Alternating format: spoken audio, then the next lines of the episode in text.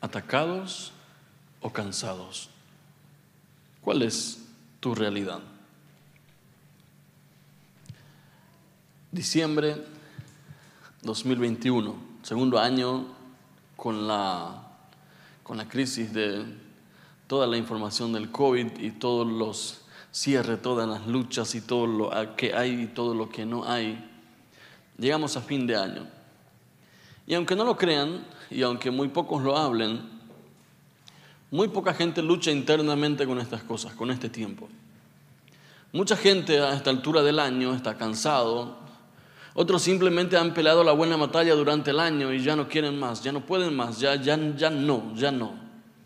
Muchos viven para, para otros, muchos viven para, para trabajar, para sudar, para, para pagar cuentas y es como que la vida les va eh, en esto. Muchos hacen lo mejor posible, pero aún así son acusados por otros. Muchos se esfuerzan por hacer bien las cosas, pero nunca escuchan como una persona me dijo en estos días, ¿sabes qué, pastor? Ni te imaginas lo que yo hubiese pagado, lo, lo mucho que hubiese pagado en dinero con tan solo el hecho de escuchar a mi papá decirme alguna vez, bien lo hiciste estoy orgulloso de ti. Porque nunca, nunca me dijo una sola vez en mi vida. Y estoy cansado. Y realmente estaba cansado. Ya no quería saber nada de la vida. Dice, ni te imaginas, pastor, las veces cuando chutaba una pelota, cuando hacía algo. No te imaginas si alguien me decía, firma un cheque y vas a tener que trabajar durante toda la vida para pagarme para escuchar a mi papá decir, bien lo hiciste, wow, eres mi campeón. Estaba cansado en el corazón, en el alma, en el espíritu. Muchos se sienten atacados por otros a esta altura del año. Muchos se sienten atacados por, por diferentes ámbitos en su vida, económico, emocional, espiritual. Muchos ya no quieren saber nada, nada de nada. Y este tema estuvimos hablando la vez pasada en el retiro una parte de esto. Entonces dijimos, mucha otra gente también está pasando por lo mismo. Mucha gente anda cansado, pero muy pocos lugares hay donde pueden escucharte. ¿Cuándo fue la última vez que cuando, cuando le contaste a alguien estoy cansado, te dio suficiente tiempo? Como hacía un, un amigo cuando le decíamos, o sea que hoy, hoy no quiero hablar, hoy, mira, hecho pelotas, decía un compañero. Entonces el otro le decía, vamos a preparar un tereré con mucho yuyo, eso te va a ayudar a solucionar tus problemas. Y dije, bueno, ojalá fuese tan fácil, ¿verdad? Pero mirando el tereré de algunos, yo creo que es su, idea de, ¿sí? Algunos le ponen medio pantano así, ¿verdad? ¿Atacados o cansados? ¿Cuál es tu realidad? ¿En qué parte de esta historia te vas a encontrar? Y queremos leer el texto que dice lo siguiente, Mateo capítulo 11. Venid a mí todos los que estáis trabajados y cargados, y yo os haré descansar. Lleve mi yugo sobre ustedes y aprende de mí, que soy manso y humilde de corazón, y hallaré descanso para vuestras almas, porque mi yugo es fácil y ligera mi carga. Y uno dice, ¿tan fácil era para Jesús decirnos estas cosas? Dice, aunque sean uno de estos verbos, te vas a encontrar hoy. Así que no vas a poder escaparte de aquí ni aquellos que están en su casa. Dice, vengan a mí, venid a mí. Todos aquellos, ¿cuáles? Los que estáis trabajados y cargados. Y yo os haré descansar. Mucha gente se van de vacaciones, 15 días. Cancún, Florianópolis, no sé, eh, ¿dónde más? La costanera. Encarnación, claro. ¿No qué creían? ¿sí? 15 días se van de vacaciones. Pero estando allá, empiezan a escribir, están con su teléfono, llaman por aquí, llaman por allá, vuelven 15 días después, vienen más cansados.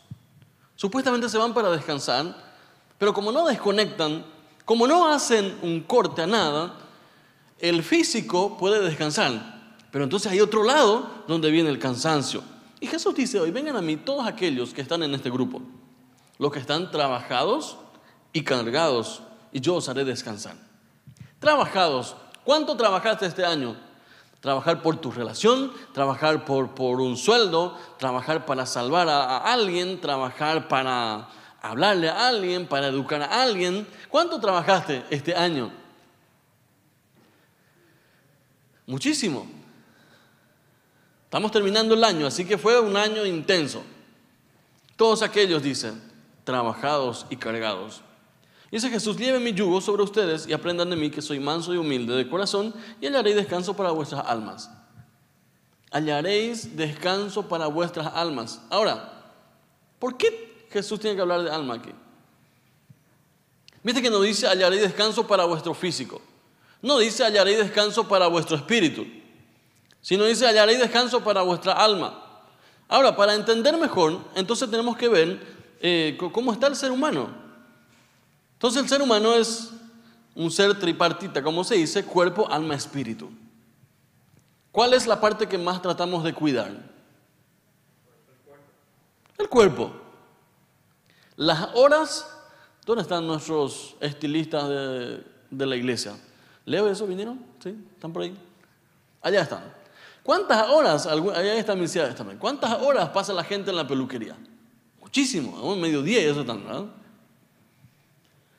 Cada nombre, como esas comidas francesas, casi tienen los nombres de que hacen por su pelo.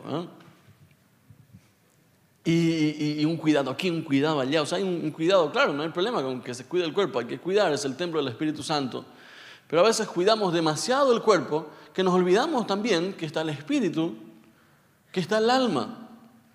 El espíritu alimentamos orando, ayunando, cantando, adorando a Dios, encontrándonos aquí, creciendo unos con otros. Así el espíritu va creciendo. Ahora, ¿cuál es la táctica especial del enemigo para este tiempo? Si el enemigo viene y te ataca de frente, le vas a pillar y vas a luchar contra él espiritualmente. Por eso encontramos muy pocos endemoniados por ahí. Este, bueno, este, excepto este año que, abundaron aquí. Pero para la gloria de Dios se fueron, se fueron libres. Para su gloria. Pero si Él se presenta delante de ti así, entonces vas a saber que es Él y que es una lucha espiritual. Ahora, cuando ataca tu alma, ¿qué es lo que tú haces? Entonces la gente confunde un ataque espiritual a un ataque almático. ¿Por qué? Y vamos a ver, ¿dónde estás siendo atacado hoy en día? ¿En tu alma, en tu cuerpo en tu espíritu? Si es en el cuerpo, alguna enfermedad, un cansancio físico, ya no das, etcétera, etcétera. En el espíritu, ah, ya, no quieres orar a Dios, no quieres acercarte a Dios, no quieres saber nada de Dios, más quieres alejarte. Hace poco alguien me dijo, ¿sabes qué, pastor? 15 días después estoy saliendo de mi casa. Estuve a oscuras, encerrado y sin comer casi. No quería saber nada de nadie. Depresión a full. Y si no quería saber nada de nadie, estaba encerrado, llaveado ahí. ¿Y tu familia qué hizo? Y ellos me decían a veces, fuerza de afuera, ¿sí? ¿Dónde está tu cansancio hoy? ¿Dónde se encuentra tu cansancio? Si es en el alma, hay que entender un poco el alma, de qué está compuesto. El alma son las emociones, es la voluntad y son los pensamientos. Cuando tú piensas, si te descuidas, es un pensamiento que el diablo pone en tu mente para que tú lo pienses. Por ejemplo, yo sé que eh, aquí no hay nadie de eso, pero algunas personas agarran el diario a la mañanita o su celular o lo que sea y abren el horóscopo. Guárdate de esas tonterías. Pero hay mucha gente que toma como, como, como broma y dice, no, no me va a hacer nada. Agarra y lo lee. Y justo ahí dice, hoy encontrarás al amor de tu vida. Y salía así del baño, leyó, hoy encontrarás al amor de tu vida. Viene saliendo el marido.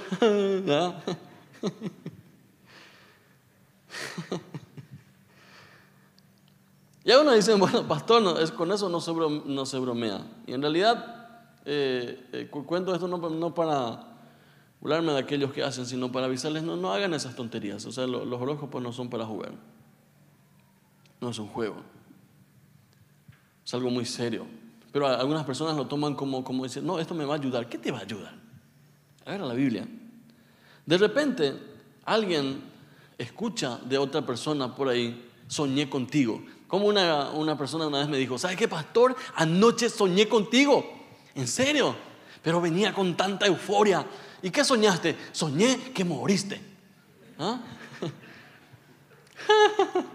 bueno, te reprendo sueño, ¿verdad?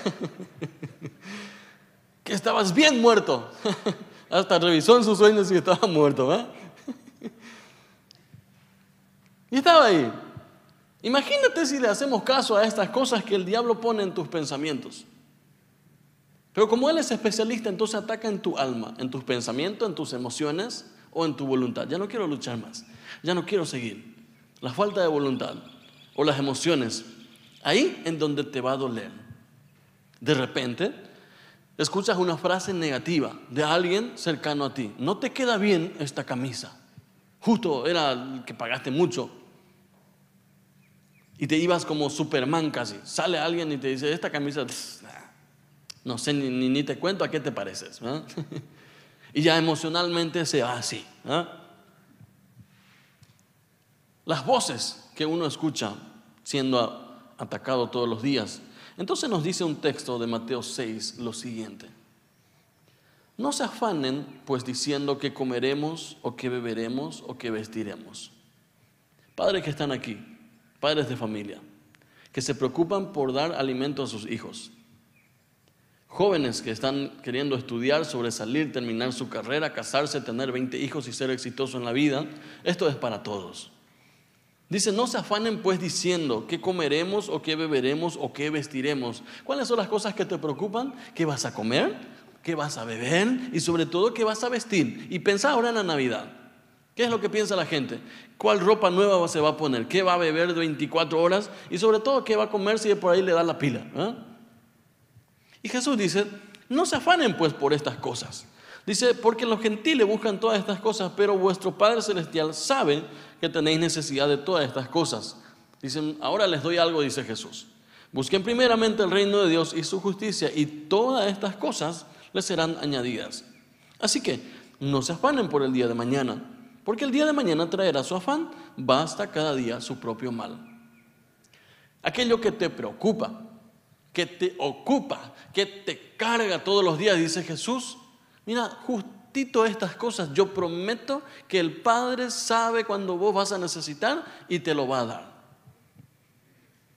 Y algunos están pensando, ¿cómo voy a hacer mañana? Uy, mañana me llega mi ande, mañana llega, me llega mi alquiler, mañana me llega esto, mañana, ¿qué voy a comer mañana?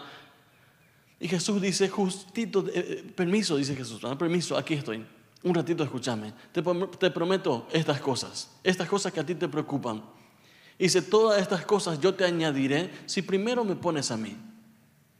Antes de pensar en el día de mañana, dice Jesús, poneme a mí en primer lugar y yo me ocuparé de lo que viene después. ¿Cuántas veces tu preocupación por el mañana le quitó a Jesús del primer lugar? Porque estuviste pensando cómo vas a hacer para pagar, para salir, para esto, para aquello. Y Jesús dice, dame en el lugar. Poneme en primer lugar y yo te abriré las puertas. Yo te abriré las puertas, pero dame el primer lugar. Él nunca, Él nunca se va a conformar con el segundo lugar. O le das el primer lugar o el primer lugar. Señor, te daré un poquito de mi tiempo. No, no sirve, es el primer lugar o nada. ¿Cuántas cosas te preocupan de esto que estamos leyendo? Así que vamos a ver cuatro áreas de ataque que el enemigo utiliza frecuentemente contigo todos los días. Estos niños, adultos, jóvenes, todos. En primer lugar, con la provisión. ¿Cuáles son las informaciones que te llegan del enemigo? Algo va a faltar. Nunca será suficiente. Ya no hay municiones. Y hay una historia fantástica, y eh, hoy don Arce está aquí. Eh, está Alberto también, que huele todavía al Chaco. Hay historias fantásticas en la guerra del Chaco, en la, en la batalla de Boquerón, en la primera parte de la contienda, en, 1932, eh, donde los paraguayos tenían esta mentalidad, vamos a atropellar y vamos a eh, ganar de vuelta nuestra posición. Hicieron eh, un hoyo grande, se protegieron ahí los bolivianos y todos los soldados paraguayos que venían a atropellar terminaban muertos.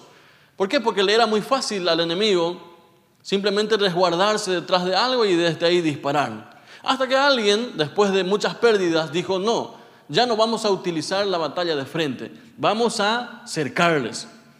Así que empezaron a cercar a los bolivianos y entonces empezaron a cortarles algunas cosas. Y lo primero donde uno siente es en la provisión. ¿Por qué?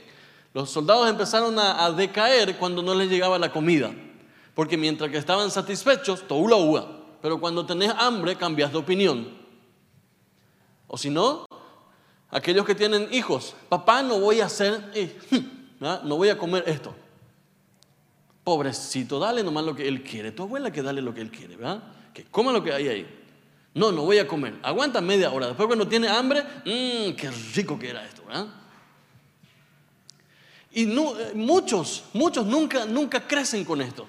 Siguen siendo niños malcriados cuando son grandes no quiero, o esto me va a faltar, no, aquello me va a faltar. Entonces el enemigo utiliza esto para meter en tu mente, algo te va a faltar, no va a ser suficiente. Y ahí la ansiedad sube, no vas a poder pagar, te va a decir que no. Tu jefe te va, etcétera, etcétera. No será suficiente. Las cartas que escribían, increíbles las cartas, y hoy en día ustedes leen las cartas que escribían, supuestamente los bolivianos, pero en realidad eran los paraguayos que enviaban de vuelta las cartas a los bolivianos, donde decían, para desmoralizar al otro grupo, ríndanse, ya no hay provisión, no vamos a poder llegar, ya no hay munición, ya no hay nada, hule. Pero eran en realidad los paraguayos que, que enviaban estas cartas y los otros escuchaban, los otros leían, los otros compartían. Imagínense recibir algo así. ¿Qué hace el diablo contigo? En primer lugar, te separa del grupo. Cuando tú te separas del grupo, eres una presa fácil. Entonces vienen las informaciones. Lees a la mañana un diario. Viene COVID. Wow, estamos todos, todos fritos. Viene esto, viene esto. De repente en el 2021, al final del 2021, cuando ya el mundo estaba diciendo, estamos libres, aleluya, alabado sea el Señor, de repente a alguien, algún tecoreí por ahí se le ocurrió la palabra Omicron y guau, de vuelta, estamos todos fritos, así están de vuelta. No, no, estoy diciendo que no exista nada por el estilo, sino que la información y la propaganda de, de que provisión se va a tocar para ti, no va a haber suficiente. Esto le tiene ocupado a la gente. En segundo lugar, el agua. Estos soldados que estaban ahí luchando, de repente dejaron de recibir su agua, su ración de agua, en un lugar seco. ¿Qué te sucede a ti cuando dejas de beber de la fuente de agua? Cuando dejas de tener comunión con Dios. Mostrame a una persona malhumorada y te voy a decir cuánto tiempo ha dejado de beber de la fuente de agua de vida. Porque es imposible seguir bebiendo del agua y no trabajar el carácter. Pero cuando dejamos de beber de la, de la fuente nos volvemos pesimistas, le creemos al enemigo cuando nos dice algo y sobre todo, todo se va a secar a tu alrededor. A veces le decimos a la gente, mira, no te conviene. Mira, pastor, sabes que ya no voy a poder servir en esto porque eh, me voy a, voy a hacer esto, voy a hacer esta empresa. Entonces le digo eh, o le decimos, mira, cuidado, ¿sí? No le pongas, no, no, no te alejes de la fuente de agua. Si no es en esta iglesia, trata de conectarte en una iglesia, en otra iglesia, pero sigue creciendo, no te alejes, porque se va a secar las cosas a tu alrededor. Cuando no estamos cerca de Jesús, nuestras relaciones se secan. ¿Por qué? ¿Quién te va a dar paciencia si no es Jesús? ¿Verdad? ¿Quién te va a dar amor si no es Jesús? Y si Él no te da, no tienes nada que dar a otro. Si no, si no estás conectado hoy a la fuente, las relaciones, la empresa, el trabajo, mucho de esto se seca si nos alejamos de Jesús. Y muchos trabajan, trabajan toda la vida solamente para pagar, pero nunca hay un progreso porque en realidad están lejos de Jesús. Como una persona en estos días me dijo, ¿sabe qué, pastor? Eh, después, de casi, después de casi un mes y medio volví a ganar un 120 mil. Y traía sus 120 mil así feliz, feliz y feliz, celebrando como si hubiese sacado 3 mil millones de la, del telebingo por ahí, ¿sí? Y venía celebrando así. dijo, pastor, ¿sabes qué? Hace meses yo hice un compromiso con Dios que desde el un guaraní que yo gane, yo iba a poner mi diezmo, para, yo iba a dar mi diezmo para la iglesia. Y, y este domingo voy a llevar mi diezmo, seis meses después, sin haber ganado nada. Y aquí está, yo decido. Nadie nunca le dijo nada, pero él tomó esa decisión en la intimidad con Dios y venía feliz. Todo se seca cuando nos alejamos de la fuente. Y el diablo es especialista en querer separarte de los otros para que te seques. Pero te digo en esta tarde, noche, en el nombre de Jesús, vuelve a su presencia. Porque Él va a reverdecer de vuelta tus relaciones. Tu matrimonio está en crisis, vuelve a Jesús. Tu finanza está en crisis, vuelve a Jesús. Tu vida está en crisis, vuelve a Jesús. Él tiene la respuesta. No vas a encontrar respuesta en otro lado. ¿Quieres tener un buen matrimonio? Acércate a Jesús. Él tiene agua en abundancia para, para darte, para, para bañarte todos los días si quieres. En tercer lugar, hay una propaganda en tu contra todos los días y si no te das cuenta, vas a terminar mal. ¿Cuál es la propaganda? Por los medios que leas. Abran el diario en estos días, o sea, en todos los días, y van a ver que las informaciones se tergiversan de aquí a la luna. ¿Verdad? lo que ellos quieren que la gente piense, eso, eso colocan. Ahora, como la gente no, no filtra esto, y hoy por eso te animo, cuando leas un medio de comunicación, filtra esto y pon siempre la duda, ¿será que es así o no? ¿Será que es todo cierto esto que me están diciendo o hay alguna mentira detrás de todo esto? Habrá noticias para desalentar, siempre. Habrá miedo a la muerte. Una persona en estos días, eh, un, contacto de Facebook, he visto que estaba quejándose porque después de casi un año y medio salió de su casa, porque tenía tanto miedo de la muerte, tanto miedo de la muerte, no salía más de su casa y de repente salió y escuchó del Omicron y se fue corriendo otra vez a su casa. Vacunado siete veces por ahí y sigue teniendo miedo. ¿Por qué? Porque el, problema no está afuera, el problema está adentro. Cree todo lo que escucha en los medios, cree todo lo que se le dice por ahí. Entonces, ten cuidado de lo que escuchas todos los días, de lo que lees en el día. Ten cuidado de aquello que, estás leyendo, porque de alguna u otra forma va a querer desalentarte. Increíble como, eh, por ejemplo, hoy, imagínense lo que diría eh, Ayer, con lo que pasó, hay muchos luqueños acá, así que respetamos su dolor, eh, porque descendió. Pero imagínense entonces lo que, lo que dirían los medios, o que lo que dicen los medios. Un grande descendió. Y etcétera, etcétera. ¿Y dónde, dónde está el, el valor de lo que hicieron los otros? Entonces, de repente apuntan, los luqueños se fueron llorando, miles de almas luqueñas se fueron llorando hasta su casa. ¿Qué llorando hasta su casa? Creo que 100 se habrá ido llorando, los otros se fueron chupando, ¿verdad? Pero entonces los medios tergiversan las informaciones. Claro, pues, eso después los, luqueños no, no, me esperen por, por ahí, ¿verdad? Por eso, por eso empecé diciendo respeto al dolor, ¿sí? Cada uno tiene su, su lugar de fanatismo. Propaganda por todos los medios en donde leas. Y último, comida. No habrá suficiente comida. Esto se escucha todos los días. O algunos se ponen a comer demasiado. Y ahora en fin de año esto va a ser una realidad para, la mayoría de la gente. Muchos, porque se preocupan, empiezan a comer demasiado. ¿ah? Algunos se preocupan, ¿cómo voy a poner una comida el día de mañana en mi casa? ¿Cómo voy a hacer para proveer? ¿Será que voy a poder dar a mis hijos? Estaba leyendo un libro hace, hace unos días y decía una de las, eh, uno de los testimonios narrados en el libro, le preguntaron a la mamá, a una mamá soltera eh, con, tres hijos, le preguntaron ¿cuál, es, cuál ha sido tu mayor preocupación durante todos estos años que tuviste a tus hijos. Ella dijo, la preocupación que, que he tenido todos los años, todos los días y todos los días fue no tener suficiente comida para mis hijos.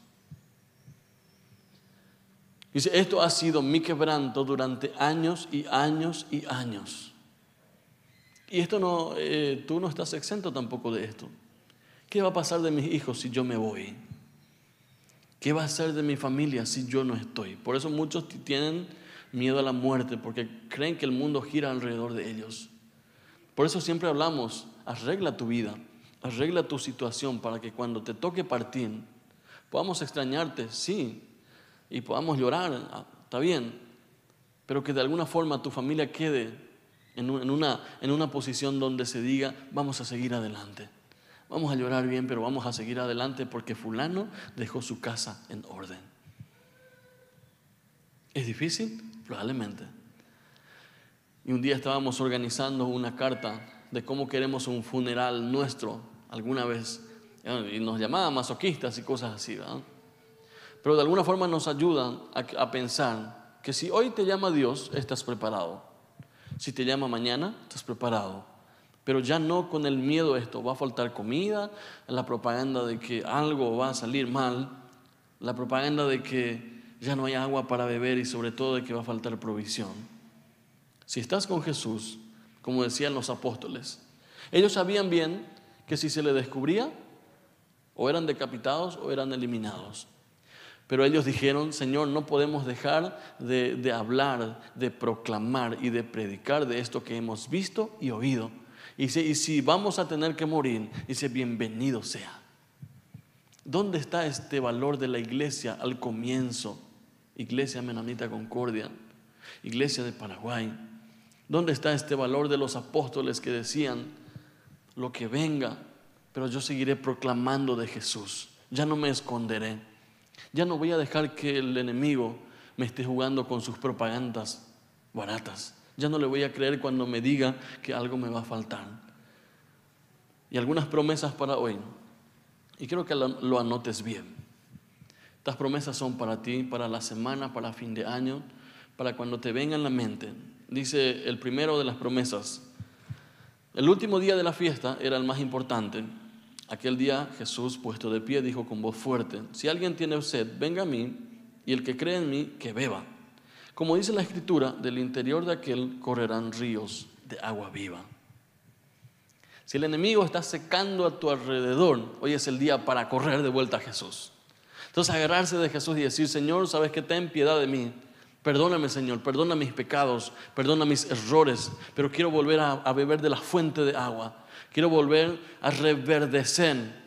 Hay una, hay una fuente en la ciudad de Ica, en Huacachina, Huacachina se llama la, fuente, en medio del desierto, en medio de la nada, en medio de, de, absolutamente nada, de repente uno encuentra un oasis. ¡Wow! Uno encuentra y dice, pero ¿qué pasó aquí? ¿Qué hizo posible ese oasis en medio del desierto? Porque hay una fuente de agua donde otros se alimentan. Y hoy Jesús te dice, yo te espero con los brazos abiertos. Deja de secarte lejos de mí. ¿Cuántas relaciones tuyas se han secado porque estuviste lejos de Jesús? Esta promesa es para ti. Si alguien tiene sed, venga a mí. Y el que cree en mí, que beba. Esto es para ti. Aquellos que te dijeron, ya no tienes solución en lo que vos estás, dile, Jesús me invitó a tomar agua, a saciar mi sed, ya no con otras cosas, sino con Él. Una promesa para los que no paran de pensar, aquellos acelerados y aquellos que casi no duermen pensando. Como dice un hermano siempre, pastor, mientras otros duermen, yo estoy pensando cómo hacer negocios. ¿ah? aquellos que no pueden dejar de pensar, esto es para ti. Dicen, no imiten las conductas ni las costumbres de este mundo, más bien dejen que Dios los transforme en personas nuevas al cambiarles la manera de pensar. Entonces aprenderán a conocer la voluntad de Dios para ustedes, la cual es buena, agradable y perfecta. Dice, permite al Espíritu Santo cambiar tu forma de pensar. Aquellos negativos, pesimistas, aquellos que luchan con nadie me quiere, todos me odian, me comen como gusanito. Entonces, ¿qué te digo esta noche? Permite al Espíritu Santo cambiar tu forma de pensar, dice, para conocer cuál es la voluntad de Dios en tu vida. Mucha gente me dice, pastor, yo no sé cuál es la voluntad de Dios en mi vida. Aquí se resume. Dice, permite el trabajo del Espíritu Santo y va a cambiar tu mentalidad y ahí le vas a entender. Ahí vas a entender cuál es la voluntad para ti sobre esta tierra.